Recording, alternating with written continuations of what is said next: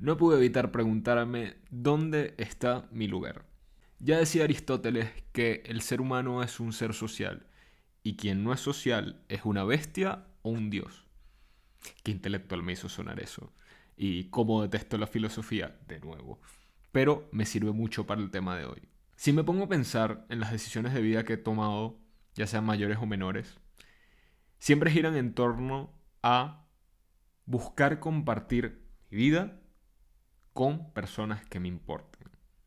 Y estar en un ambiente que me facilite eso.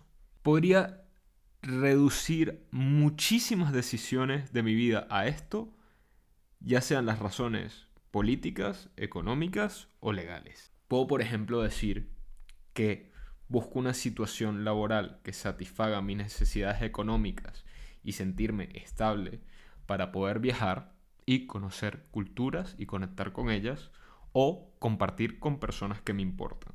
Puedo decir que lo hago también para tener una vivienda estable porque me gusta el sitio donde estoy, me gusta poder compartir mis amigos o porque mi familia está cerca.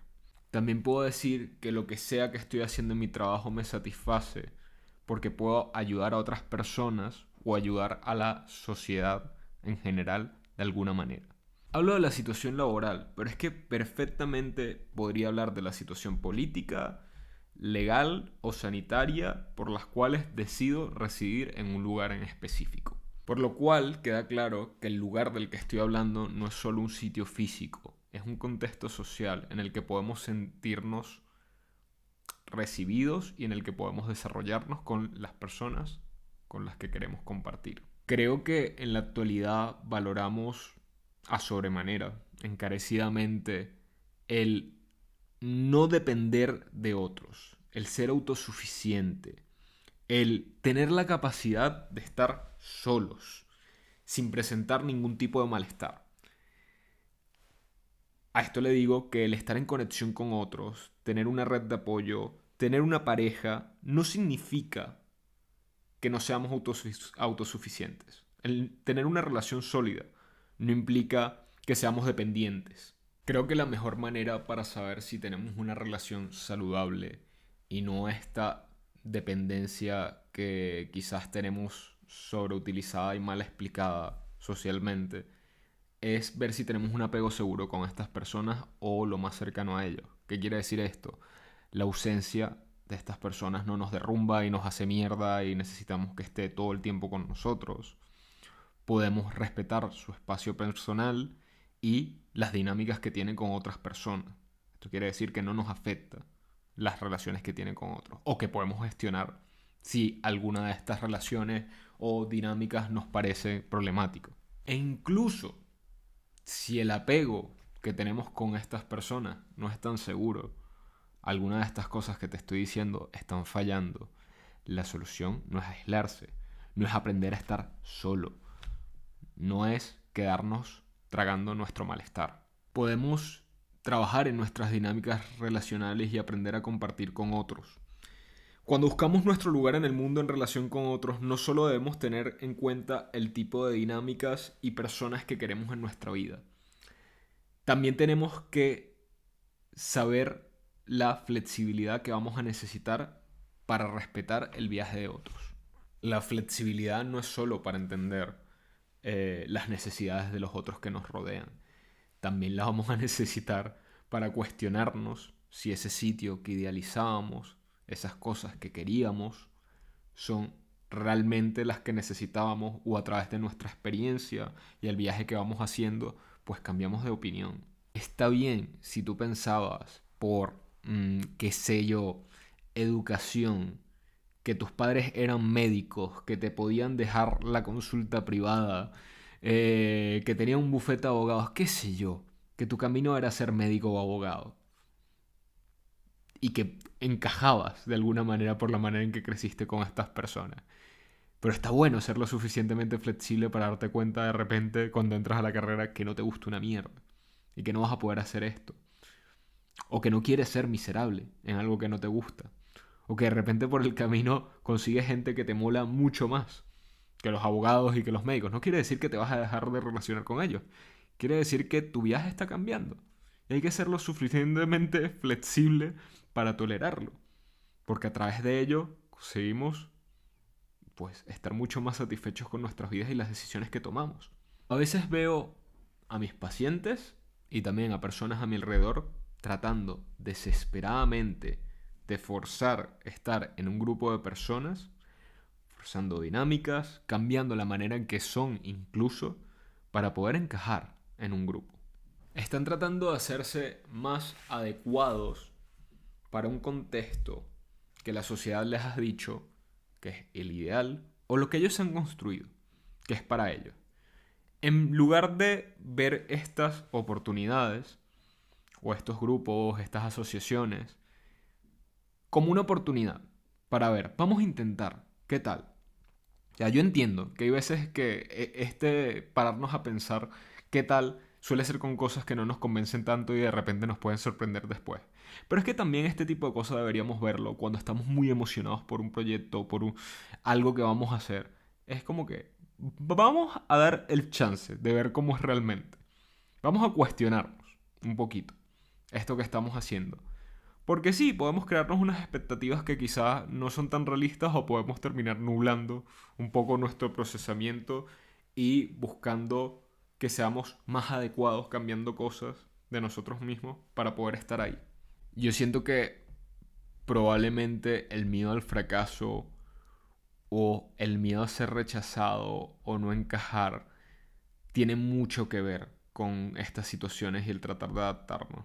Y por eso es que les digo, el ser flexible y realmente cuestionarse si este es el lugar para ti, aliviana mucho más ese miedo a mm, esto no va bien es un fracaso el hecho de que yo no haya podido ser parte de este grupo no haya encajado del todo, porque no lo es. Simplemente no es tu lugar. No está funcionando, quieres otras cosas o puedes pertenecer parcialmente. No te tienes que ir de lleno absolutamente todo lo que hagas. Puede haber partes que compartas y otras que no. Aunque suene muy, muy, muy cliché, la autenticidad es la base de encontrar nuestro lugar. Porque entre más nos pongamos allá afuera, como nosotros mismos, más proyectemos lo que somos, más probabilidades hay que encontremos cosas que encajen con nosotros. Si lo que estamos proyectando es una fachada sin sentido que nos creamos para tratar de encajar en un lugar que creemos que pertenecemos, pues eso es lo que vamos a proyectar. Y nos vamos a arruinar totalmente la oportunidad de conseguir algo que de verdad encaje con nosotros, el tipo de relaciones que queremos, las personas que queremos conocer, nos lo arruinamos. Por eso es que tiene sentido ser auténtico. Si nos presentamos con una máscara gruesísima frente a otras personas, acorde a lo que queremos obtener, pues la probabilidad es que vayamos a obtener cosas que la gente se vea atraída a esa máscara. Yo entiendo que socialmente todos tenemos un cierto nivel de máscara. Quiere decir que, bueno, hay cosas que son socialmente aceptables, otras que menos, y vivimos en una sociedad que no es perfecta. Pero tenemos que buscar la mejor manera posible en la que estemos seguros también para mostrarnos auténticamente y encontrar cosas que no sean ajenas a nosotros. Porque es que se puede volver muy frustrante. Yo puedo entender cómo hay muchas personas que sienten que no dan bien con bola, que no pueden, nada de lo que hacen les facilita conocer otras personas o se sienten solos. Yo entiendo como esa desesperación o esas ganas de encajar. Pero el cambiar cosas de ti mismo o el hacer cosas que crees que vayan a satisfacer a otros, cuando tú no estás del todo cómodo dándolas, no te, va a no te va a facilitar el proceso de conocer gente. Va a hacer que acabes frustrado. ¿Por qué? Porque, bueno, vas a tener, terminar teniendo relaciones con estas personas que al final te darás cuenta de que no te agradan del todo. Porque no te pueden proporcionar lo que quieres. Porque es que ni siquiera has dicho lo que quieres. Ni siquiera has demostrado quién eres y lo que quieres en la vida. Imagínate si ya estás en el fondo. O sea, ya has construido toda tu vida. Imagina que eres ese abogado que terminó la carrera, que heredó el bufete, que hiciste todas tus relaciones con otros abogados, que te conseguiste una pareja que probablemente es abogado y que estás criando a tus hijos con esos ideales. Imagínate que te hayas equivocado y que te hayas ido por ese mm, agujero negro de decisiones. ¿Cómo te vas a sentir? Probablemente te vas a sentir muy mal. Incluso si es esa posibilidad, todavía rescate. Ah, porque al final todavía rescate. Si te das cuenta y puedes pararlo, vas a poder pararlo. Pero va a ser mucho más difícil en ese punto. Entonces, mira, por eso es que es importante el construir un autoconcepto fuerte y el no avergonzarse por las cosas que nos hace sentir bien y expresarnos de la manera en que nos queremos expresar. Creo que nunca sabremos exactamente dónde está nuestro lugar ideal. No solo porque es complicado, sino porque creo que el lugar ideal es algo que va cambiando con la vida y es saludable que cambie con ella.